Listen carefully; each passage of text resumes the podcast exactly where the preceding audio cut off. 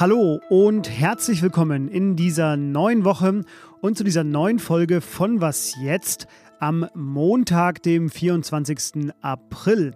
Falls Sie uns das erste Mal hören, schön, dass Sie da sind. Was jetzt ist der sehr gute Nachrichtenpodcast von Zeit Online. Alles Wichtige in knapp elf Minuten und das an jedem Tag. Na, das ist doch was, oder? Mein Name ist Fabian Scheler und heute geht es hier darum. Wir haben ein klares Ergebnis eine klare Mehrheit. Um die Berliner SPD und ihr Ja zur Koalition mit der CDU in der Hauptstadt. Und das zweite Thema heute ist die Frage, wo eigentlich die ganzen Windräder in Deutschland stehen sollen. Zuerst aber die Nachrichten. Ich bin Matthias Peer. Guten Morgen. Die Bundeswehr hat mehr als 200 Menschen aus der umkämpften sudanesischen Hauptstadt Khartoum ausgeflogen. Zwei Militärtransporter mit jeweils mehr als 100 Personen an Bord sind in der Nacht gestartet. Weitere Personen sollen mithilfe einer dritten deutschen Militärmaschine evakuiert werden, die bereits im Sudan angekommen ist. Neben deutschen Staatsbürgern fliegt die Bundeswehr auch Bürger von Partnerstaaten aus. Mehr als 1000 Männer und Frauen der Bundeswehr sind an dem Einsatz beteiligt. Die weltweiten Militärausgaben haben im Jahr des russischen Einmarsches in die Ukraine einen neuen Höchststand erreicht. Sie sind inflationsbereinigt um 3,7 Prozent gestiegen auf 2,2 Billionen Dollar. Das geht aus dem Jahresbericht des Stockholmer Friedensforschungsinstituts SIPRI hervor. Europa hat demnach angesichts des russischen Angriffskriegs den höchsten Anstieg der Rüstungsausgaben seit mindestens 30 Jahren erlebt. Klarer Spitzenreiter bei den Ausgaben bleiben die USA, gefolgt von China. Redaktionsschluss für diesen Podcast ist 5 Uhr.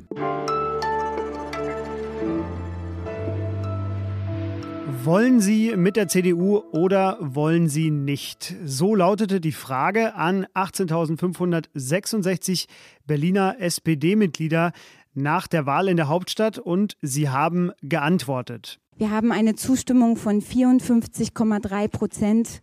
Das bedeutet, dass wir mit einem deutlichen Abstand hier ein Mitgliedervotum entschieden haben. Das war Franziska Giffey, die damit ihren Job als regierende Bürgermeisterin mit deutlichem Abstand verliert an den CDU-Mann Kai Wegner. Über die Folgen dieser Entscheidung wollen wir nun reden.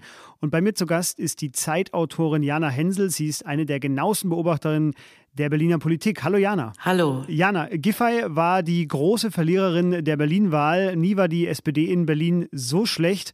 Und sie stellt sich jetzt in die zweite Reihe und betont stets, sie macht es für die Sache. Bestärken diese 54 Prozent, mit denen die SPD-Mitglieder sie da nun hinschicken, darin oder ist das ein anderes Ergebnis? Der Landesverband der SPD scheint doch ziemlich gespalten zu sein. Es gab eine vor allem von den Jusos organisierte Bewegung ähm, zur Ablehnung dieses, dieser, dieser Kroko.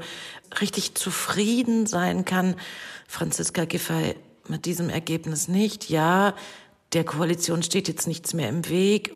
Ob die Konflikte in der Berliner SPD damit aber beruhigt sind, daran kann man seine Zweifel haben. Jetzt ist damit ja auch quasi eine alte Frage aufgetaucht für die SPD, nämlich die übliche bei einer großen Koalition. Was ist denn da eigentlich besser? Nicht mitregieren, dann hätte man sich dagegen entschieden, oder eben so wie jetzt, sich häufiger wahrscheinlich mal in den nächsten drei Jahren auf die Zähne beißen, aber dafür ist man eben dabei. Wie hast du denn da die SPD heute erlebt? Knirscht's da? Ich denke, hinter den Kulissen knirscht es weiterhin.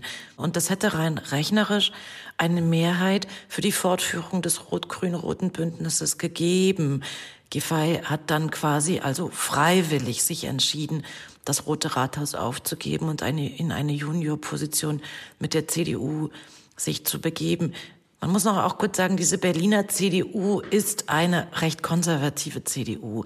Sie hat einen Wahlkampf geführt mit sehr populistischen Tönen. Das ist schon ein relativ krawalliger und vor allem auch sehr unerfahrener Landesverband. Giffey selbst ist eine sehr erfahrene Politikerin. Sie war Bundesministerin und jetzt anderthalb Jahre Regierende. Also sie geht da schon ein Risiko ein, nicht nur weil sie eine konservative Kraft in die Regierung verhilft, sondern weil sie eben auch dieses linke Bündnis aufgibt, dass die Grünen und die Linkspartei ihren Aussagen zufolge gerne fortgeführt hätten. Durch diese Aufgabe des bisherigen Bündnisses ist es ja nun so, dass wer SPD bei der Wahl gewählt hat, in der Hoffnung auf die Fortsetzung dieses Bündnisses, der bekommt nun stattdessen einen CDU-Bürgermeister. Wenn ich das richtig verstanden habe, ist das Kalkül der SPD dahinter, wir zeigen jetzt Verantwortung, wir haben den Auftrag der Wähler verstanden, es geht um einen Wandel und wir hoffen, dass der Wähler das dann beim nächsten Mal honoriert. Kann denn so ein Plan aufgehen? Es ist eine riskante Wette, die Franziska Giffey hier auf die Zukunft eingeht. Ähm, Giffey will in dieser Juniorposition die SPD zu alter Stärke zurückführen. In den letzten Wahlen ist es für die SPD immer bergab gegangen. Ich glaube, Giffey will beweisen, dass es für eine progressive und auch klimafreundliche Politik in der Hauptstadt die Grünen nicht braucht. Die, dieses schwarz-rote Bündnis ist eigentlich eine Kampfansage an die Grünen. SPD und Grüne, das sehen wir auch ähm, in der Bundesregierung, in der Ampelregierung, führen einen erbitterten Konkurrenzkampf um die Frage, wer die linke Volkspartei ist. Und ich glaube, dass Giffey eben den Beweis antreten will, dass es die Grünen nicht braucht, sondern dass die SPD das alles alleine kann. Ihr Ziel ist es, in dreieinhalb Jahren die nächste Wahl zu gewinnen. Und das ist wirklich viel zu tun. Die Jusos nennen diesen Koalitionsvertrag übrigens ein schwarzes Korsett mit roten Schleifen. Und dieses schwarze Korsett, die CDU, die entscheidet dann heute. Das gilt aber im Gegensatz zur SPD als Formsache. Jana, dir vielen Dank für deine Einschätzung. Ich danke dir.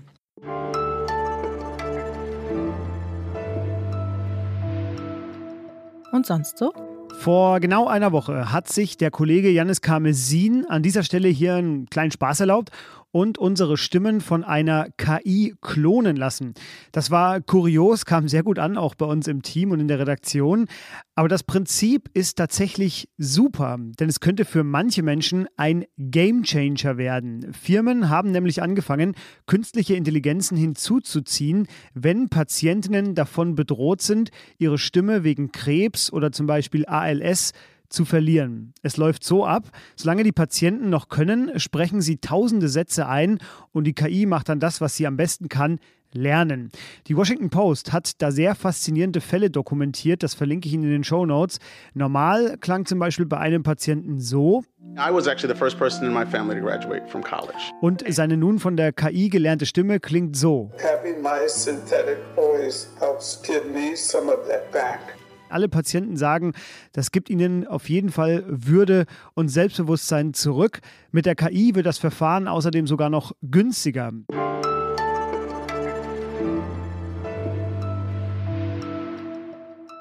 In Ostende, das ist in Belgien, treffen sich heute Olaf Scholz, EU-Kommissionspräsidentin Ursula von der Leyen und die Regierungschefs von Dänemark, den Niederlanden, Belgien, Frankreich, Irland, Luxemburg und Norwegen. Das ist eine hochkarätige Runde, die was eint?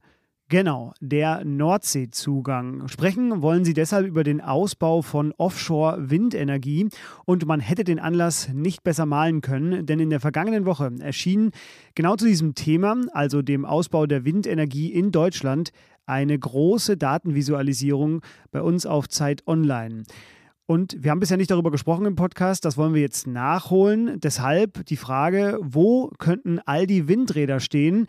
Das erklärt mir jetzt Christian End. Er ist einer der beteiligten Journalisten und unser Datenexperte bei Zeit Online. Hallo Christian. Hi Fabian. Die Offshore-Windparks, um die es Scholz und den anderen heute geht, die waren zwar nicht Teil eurer Analyse, aber erklär mir doch erstmal, warum sind sie denn dennoch wichtig? Genau, da gibt es natürlich auf dem Meer relativ viel Platz. Ja, da, da wohnt niemand. Da gibt es also erstmal weniger andere Interessen. Das heißt, es gibt viel Platz, wo man Windräder hinstellen könnte. Und auf dem Meer, das weiß jeder, der schon mal mit einer Fähre gefahren ist und vielleicht mal kurz aufs Deck raus ist, äh, weht eigentlich immer relativ viel Wind. Also man hat stärkeren Wind und man hat den Wind auch ein Stück weit konstanter wie an Land. Das heißt, hat dann relativ verlässliche äh, Stromerträge. Wir wollen aber jetzt zurück aufs Land gehen, nämlich dahin, womit ihr euch beschäftigt habt und äh, dort, wo auch um die Windräder am meisten gestritten wird. Wie viele Windräder haben wir in Deutschland? Wie viele brauchen wir eigentlich? Und ja, haben wir den Platz dafür? Wir haben einerseits viel zu wenig Windräder, andererseits aber irgendwie auch schon genug. Ähm, das muss ich vielleicht kurz erklären. Also es gibt aktuell in Deutschland mehr als 28.000 Windräder. Das ist eine ganze Menge. Ähm, und die haben zusammen eine Leistung, also äh, von 58 Gigawatt. Die Zahl sagt einem jetzt wahrscheinlich erstmal nichts, aber wichtig ist, sie soll von 58 auf 160 Gigawatt ansteigen. Das ist der, der Plan der Regierung bis 2040.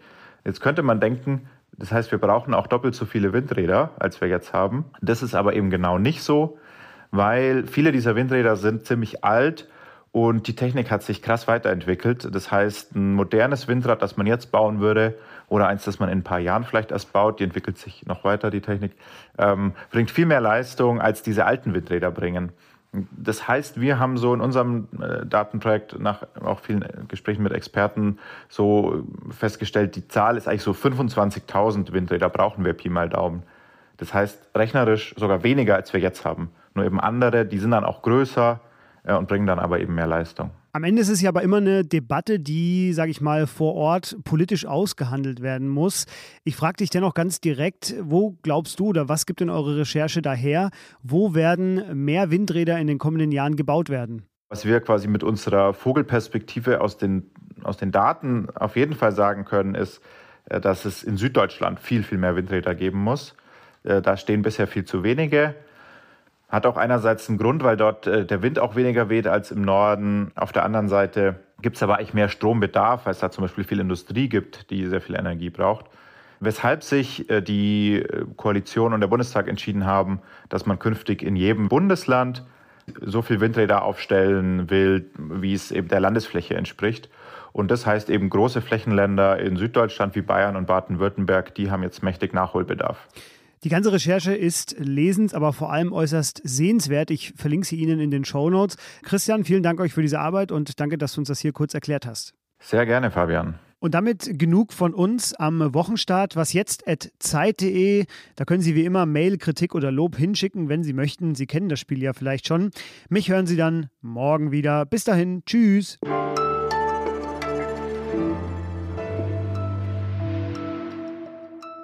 Als passionierter Radfahrer, äh, da weißt du natürlich, wo weht denn in Deutschland die steifeste Brise? Ja, wir haben bei der Zeit einmal im Jahr ähm, ein Sommerfest, was bei der Zentrale in Hamburg stattfindet. Und seit ich da letztes Jahr mit ein paar Kollegen hingefahren bin, weiß ich tatsächlich, je näher man der Küste kommt, desto stärker ist der Wind. Wir sind ein Stück weit am Elbdeich entlang gefahren und äh, da hatten wir krass zu kämpfen mit dem Gegenwind.